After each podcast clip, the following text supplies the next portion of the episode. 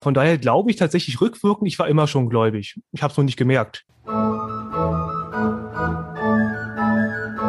Erzähl mir von deinem Glauben. Ein persönlicher Podcast. Herzlich willkommen zu einer neuen Folge von Erzähl mir von deinem Glauben. Mein Name ist Markus Bartelt und ich möchte mit Ihnen heute eine neue Glaubensgeschichte erfahren. Schaut man sich die klassische Glaubenslaufbahn an, so sind viele von uns in den Glauben der Eltern hineingeboren worden. Diese haben für uns entschieden, haben uns taufen lassen und uns vielleicht auch zum Erstkommunionsunterricht motiviert. Bewusst für den katholischen Glauben haben sich die meisten dann zur Firmung entschieden. Doch wie ist das, wenn man so ganz ohne Zugang zum Glauben aufwächst und sich dann erst als Erwachsener damit auseinandersetzt und feststellt, ich möchte getauft werden? Meinem heutigen Gast ist es genauso ergangen. Ich habe heute bei mir zu Gast Marc Rutkus, ähm, ein junger Mann, der einen, ja, anderer Weg wäre falsch, ja, seinen eigenen Weg zum Glauben gefunden hat. Und das ist dann natürlich wieder genau die persönliche Glaubensgeschichte, die mich wach werden lässt und wo ich gerne zuhören möchte. Und als allererstes würde ich dich bitten, Marc, dass du dich selbst kurz vorstellst. Ja, ich bin Marc. Ähm, ich bin vom Beruf äh, Amtsanwaltsanwärter, also Strafverfolger, äh, wenn man so möchte. Und ich habe zum Glauben gefunden, jetzt erst im Erwachsenenalter. Und ich freue mich, dass ich heute hier sein darf.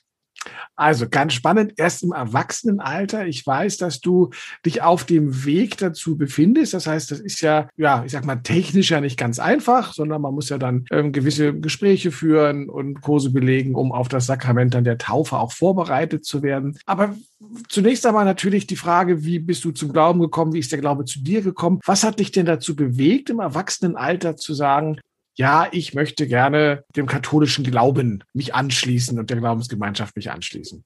Ja, ich gebe zu, das war ein recht steiniger Weg. Ich hatte ganz lange gar nichts mit Glauben zu tun. Ich habe ehrlich gesagt immer so ein bisschen Späßchen drüber gemacht. Ne? Wie kann man denn heute noch an Gott glauben?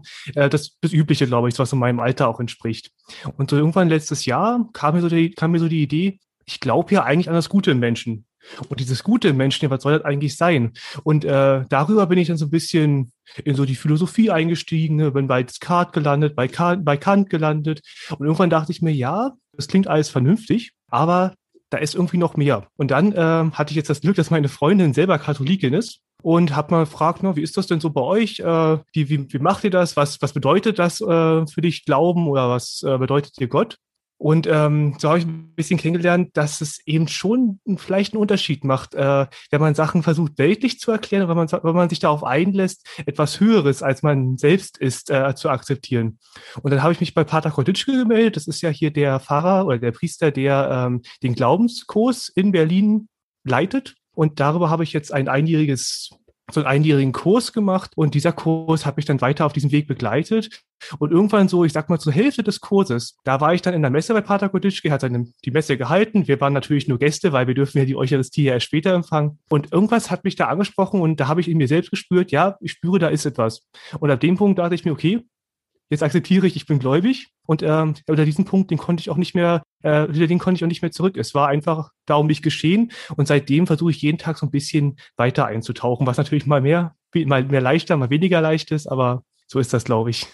Spannend, du hast gesagt, äh, ja, dass du jetzt im Erwachsenenalter, ähm, du bist 26, ja, wenn ich mich recht genau. entsinne. ja, genau. Also wirklich tatsächlich ähm, das hört man ja aus der Stimme jetzt nicht unbedingt heraus, ähm, ein, ähm, ein Erwachsener, ja, das ist ganz, ganz klar. Du sagst, du auf der einen Seite bist du von dem, von der gedanklichen Konstrukt ähm, zum Glauben gekommen, zum anderen war das aber deine Freundin. Nun hat ja, gibt ja viele Menschen, die einen katholischen oder evangelischen Partner haben, aber die deswegen ja nicht auf die Idee kommen zu sagen, ich komme jetzt äh, mit äh, dir, mit dir mit in den Gottesdienst oder ich interessiere mich dafür. Gab es denn da einen Punkt oder eine Antwort, wo du sagst, wow, da ist viel Glaube in meiner Freundin drin, das finde ich spannend. Ja, lustigerweise, wie es so ist, ähm, dieser Punkt kam jetzt nicht irgendwie im friedlichen Miteinander, sondern im Streit. Und im Streit ging es mehr oder weniger darum, also ohne dass man es mir vorgeworfen hätte, aber dass man, dass einem was fehlt ohne Glauben. Und das habe ich halt vehement bestritten. Das kann doch gar nicht so sein. Und äh, wovon redest du denn überhaupt? Und ähm, dieser anfänglichen Ignoranz dann folgend habe ich mir ein still und heimlich doch darüber Gedanken gemacht und bin so irgendwie da, darauf gekommen, Moment mal, vielleicht hat sie ja nicht Unrecht. Aber ja, wie es ihm so ist, äh, erst erst streiten und äh, verleugnen und dann kommt es zur Erkenntnis. Und hier war es genauso. Wie sah das denn aus, also, wenn wir auf deine Kindheit gucken? Weil viele kommen ja quasi als Kind zum Glauben durch die Eltern, die ähm, dann darauf achten, dass das Kind getauft wird und die Erstkommunion macht und ähm, man regelmäßig in den Gottesdienst geht, um dann das Kind in diese Welt hin, heranzuführen oder auch hineinzuführen. Hast du denn da eine Vorgeschichte oder hast du da schon die ersten Berührungen als Kind gehabt? Überhaupt nicht. Also äh, ich glaube, ich bin so atheistisch aufgewachsen, wie man nur atheistisch aufwachsen kann. Ich komme ja aus dem Berliner Stadtteil Hunschenhausen, das ist ähm, im Osten von Berlin und traditionell ist dort eigentlich niemand wirklich gläubig. Also sehr geringer Bevölkerungsanteil. Meine Eltern auch nicht. Meine Oma war zwar getauft, hat den Glauben aber auch nie ausgelebt. Und das Einzige, was wir mit Glauben zu tun haben, war zu Weihnachten Weihnachten feiern und mal vielleicht äh, wegen der Schönheit in die Kirche gehen. Und zu Ostern war es meiner Mutter irgendwie ein Anliegen, äh, diesen Obi et Orbi zu empfangen vom Papst. Aber das war's. Ähm, und äh, ja, als Kind, äh, wir haben auch traditionell diese, diese Jugendweihe gefeiert, was ja so ein bisschen DDR-Überbleibsel ist. Und ähm, auch darüber bin ich nicht rangekommen. Das kam wirklich jetzt erst auch gedanklich auf mich zu im, im Erwachsenenalter. Ich war zwar im Religionskurs in der Schule, aber erstmal bis zur siebten Klasse eher mehr Quatsch gemacht und danach ähm, ja, aus Neugier dabei geblieben, aber jetzt nie damit gerechnet, dass ich da irgendwann mal einen persönlichen Bezug zu haben werde. Also das kam wirklich jetzt erst äh, letztes Jahr über mich. Du sprachst im Vorgespräch, ähm, dass du sagtest, ähm, der ein Begriff, der dich fasziniert hat, war der Begriff der Seele. Und ähm, dass du sagst, es ist so ein bisschen das Göttliche, das in uns ist. Ähm, wie bist du denn ähm, auf diese Spur gekommen, sage ich mal mit deinem Augenzwinkern? Ja, ähm, wie so war, Corona hat mir da so ein bisschen geholfen. Da habe ich mir angefangen, Gedanken zu machen. Arbeit war erledigt und dann irgendwie neue Hobbys gesucht, also Philosophie. Und ähm, da ist mir so schnell der Gedanke gekommen, ja, okay, ähm, ist ja alles schön und gut, aber warum sind wir eigentlich gut? Also warum mache ich, warum helfe ich zum Beispiel jemandem, den ich nicht kenne?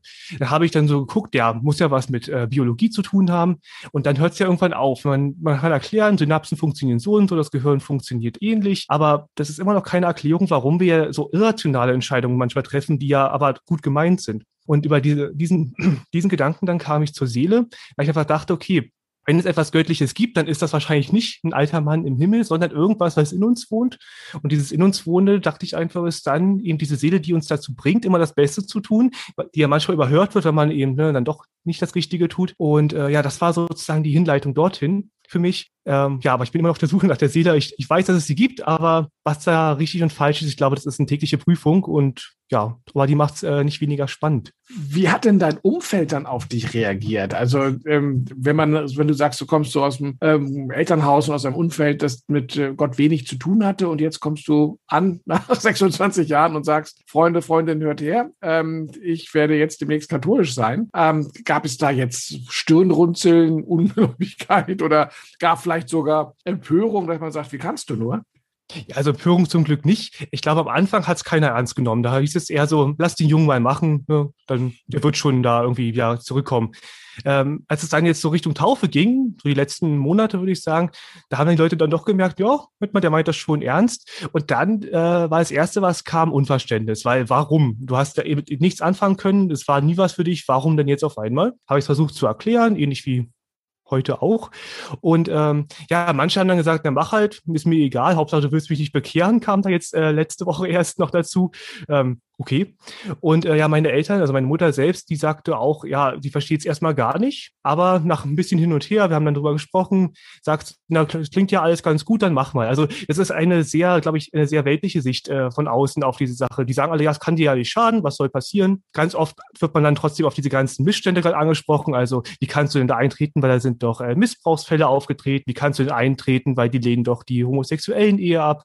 Aber letzten Endes, glaube ich, überwiegt dann doch so diese gute Sicht, dass ja Religion und Qual des Christentum ja doch für eine sehr gute Sache steht. Und ich glaube, das bleibt dann auch bei den Menschen oft übrig, hoffe ich zumindest. Was anderes sagen sie mir einfach nicht. Du nimmst ja eine Menge Weg auf dich, ne? weil du lebst in Hohenschönhausen Mhm. Ich glaube, äh, Pater Koditschke macht das ja in seiner Gemeinde am, am Lietzensee. Ich glaube, auch die Kurse finden dort statt. Ähm, das heißt, du musst dich, musstest dich dann zumindest in Vor-Corona-Zeiten noch auf den Weg machen. Oder ist das auch schon alles ähm, per Zoom? Nee, äh, klar, der Weg war weit. Also die ersten Kurse, ich glaube, bis ja, so Ende letzten Jahres, die äh, fanden dann immer vor Ort statt und es ist schon eine Stunde Fahrt von hier aus. Allerdings äh, während Corona-Zeiten, dadurch, dass ich äh, ja einen Bürojob habe, habe ich sowieso immer nur drin gehockt, äh, ein Homeoffice gemacht. Ich war einfach froh, auch mal dahin zu fahren, was anderes zu sehen. Und jetzt die letzte Zeit, also seit äh, Jahreswechsel, ähm, haben wir nur noch uns über Zoom gesehen. Jetzt natürlich am, also gestern am Ostermontag nicht, da war nämlich die eigentliche Taufe. Also ich bin jetzt auch schon Katholik.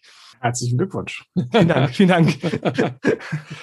Und was passierte da in dem Jahr? Also was, was, ähm, ja, was ist der, ich sag mal, der mich beigebracht worden? Oder was, was war, habt ihr für Gespräche geführt? Also welche, welche Heranführung fand da statt?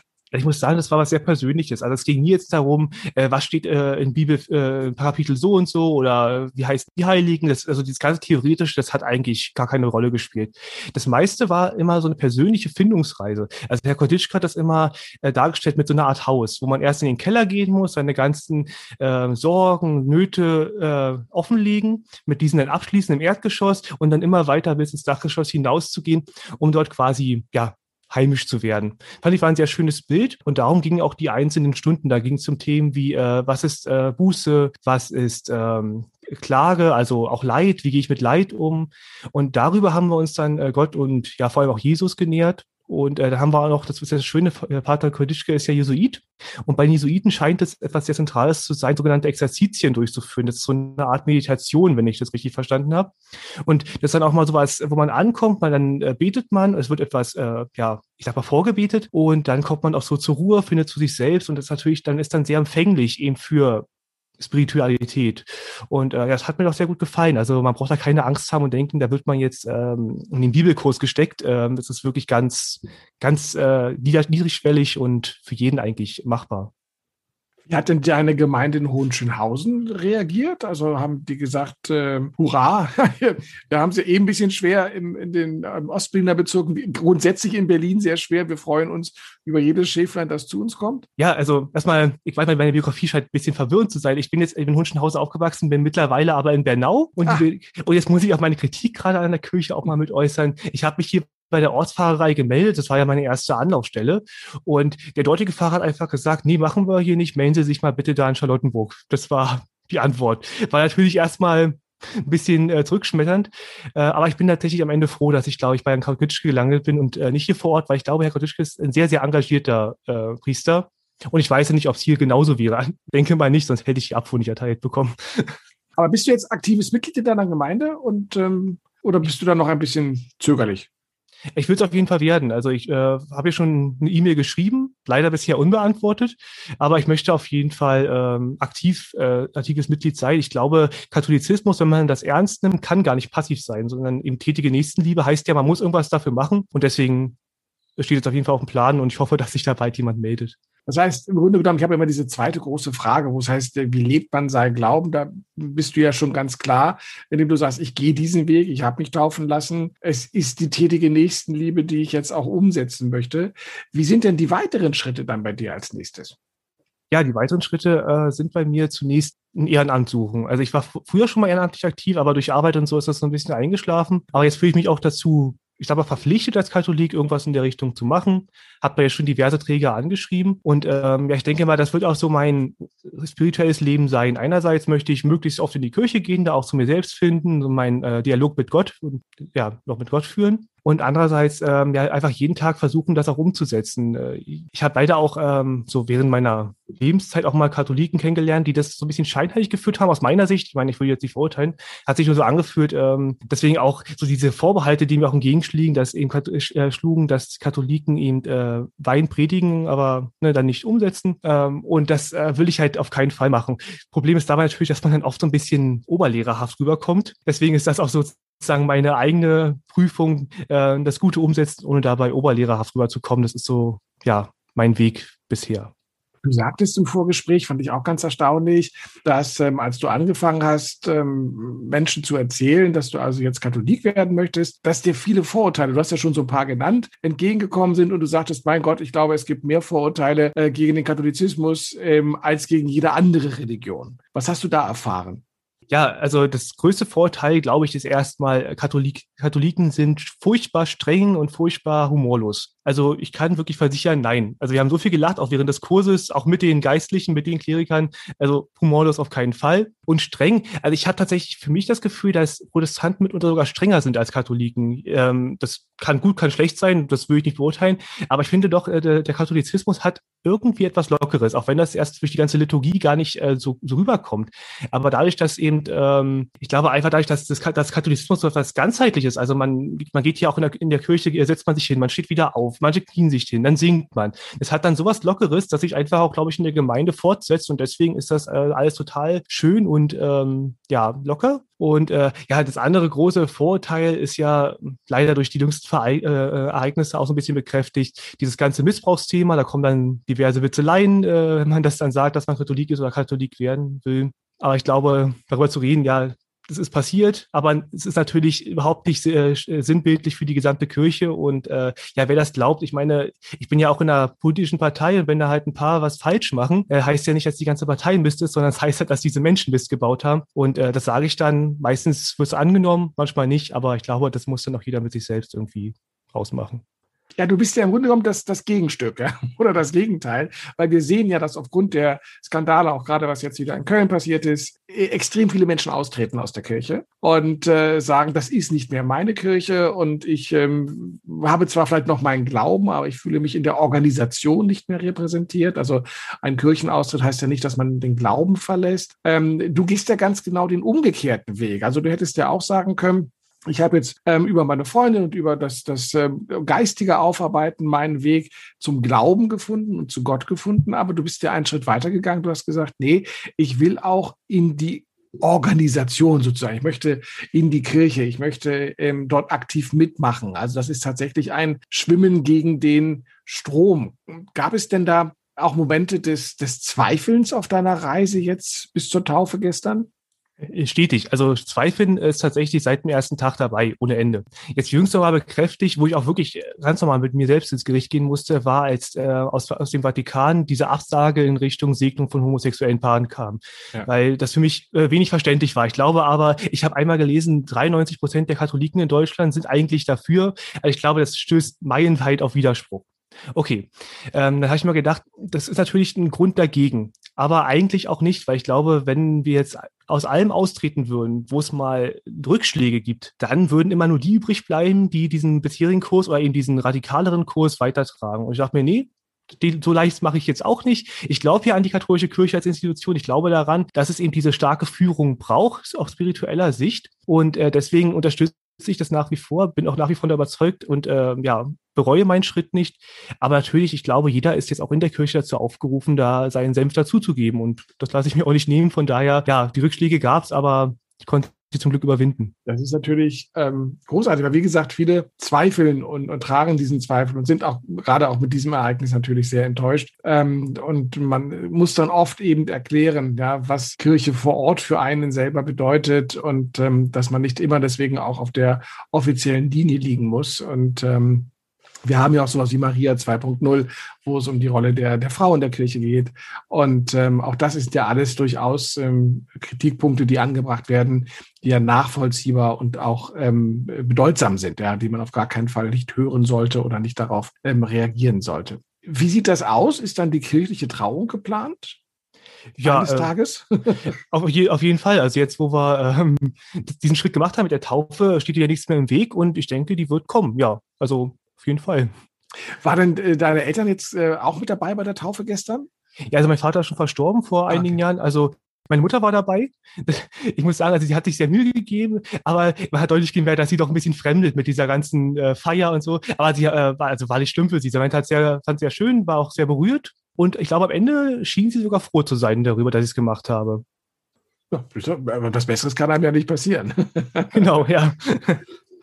Wir haben ja immer noch so zum, zum Ende hin noch so zwei Fragen, die ich äh, so vorgebe und wo ich dann mal bitte darum, dass diese Sätze dann beendet wäre. Die eine lautet dann immer, oder der eine Satz ist ja keine Frage, mein Glaube macht mich.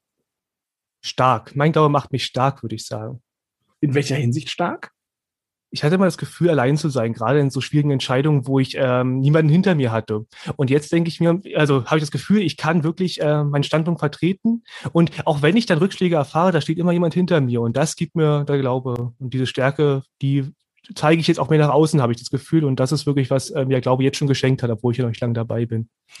Und der zweite Satz, wo ich um die Vollendung bitte, ist, ohne meinen Glauben wäre ich. Verloren, weil ich, äh, ich wüsste sonst nicht, äh, wie, wie man äh, wie, wie man sich äh, überhaupt noch engagieren sollte. Es gibt, so, es gibt ja so viele Gründe, eigentlich alles liegen zu lassen und zu sagen, ja, bringt ja alles eh nichts. Und äh, der Glaube gibt mir aber die Gewissheit, dass alles, was man heute Gutes tut oder eben versucht, Gutes zu tun, dass das irgendwie Früchte tragen wird. Und dafür äh, ja, bin ich dem Glauben selbst dankbar und da hält er mich und bewahrt mich vor der Verlorenheit. Das finde ich nochmal ganz spannend, was du gerade gesagt hast, dass man ja eigentlich dann alles liegen lassen könnte, wenn, wenn der Glaube nicht wäre, gerade in so einer Zeit, in der wir jetzt alle drinstecken äh, mit der Pandemie. Glaubst du, dass ähm, jetzt als Gesellschaft betrachtet ähm, wir vielleicht zu wenig glauben oder das Glaube vielleicht auch ein Kit wäre, äh, der Menschen stärker zusammenhält? Auf jeden Fall. Also ich möchte auf jeden Fall auf keinen Fall jemanden zu überreden, glaub, zu glauben. Das geht sowieso nicht und das mhm. ja, ist ja jedem selbst überlassen. Ich glaube aber, dass das Glauben ähm, es wesentlich einfacher macht. Es ist ja doch sehr einfach, äh, das Schlechte in der Welt zu sehen. Ich glaube nicht unbedingt, dass die Welt schlechter geworden ist. Sie ist einfach nur offensichtlich schlechter durch Social Media zum Beispiel, weil man sieht einfach das Schlechte viel mehr. Und da fällt es natürlich ganz leicht, die Orientierung zu verlieren. Und der Glaube, etwas über einem Stehendes, gibt da so ein bisschen diesen, äh, diesen Push zurück, dass man wieder sieht, ach nee, es ist nicht alles schlecht. Und ich glaube, das könnte vielen helfen, die da vielleicht äh, schon ein bisschen die Hoffnung verloren haben. Woran hast du dich denn orientiert, bevor du zum Glauben gefunden hast? Oder warst du auch ein orientierungsloser? Also ich war eigentlich immer so ein Optimist. Also ich habe immer gesagt, es gibt immer gute Sachen, immer alles ist immer alles toll. Für mich äh, ja gab es eigentlich das Gute schon immer. Von daher glaube ich tatsächlich rückwirkend, ich war immer schon gläubig. Ich habe es nur nicht gemerkt. Und äh, ja, hoffe, dass dieser Optimismus auch bestehen bleibt.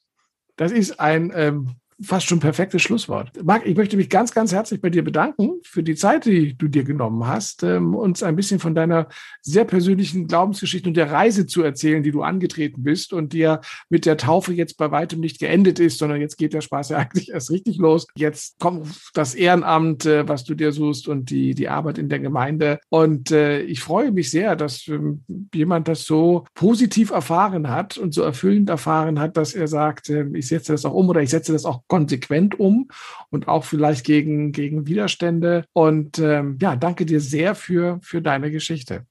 Ja, vielen Dank. Falls Sie jetzt neugierig geworden sind, Mehr über Pater Jan Korditschke und seine Arbeit bei der katholischen Glaubensinformation finden Sie im Internet auf den Seiten des Erzbistum Berlin. Den direkten Link finden Sie in den Show Notes. Ich hoffe, diese persönliche Glaubensgeschichte hat Sie genauso fasziniert wie mich. Wie immer können Sie Fragen, Vorschläge, Anregungen und Kritik direkt an mich mailen. Von deinen Glauben at googlemail.com. Für dieses Mal verabschiede ich mich und freue mich auf ein baldiges Wiederhören bei der nächsten Folge von Erzähl mir von deinem Glauben. Ein persönlicher Podcast.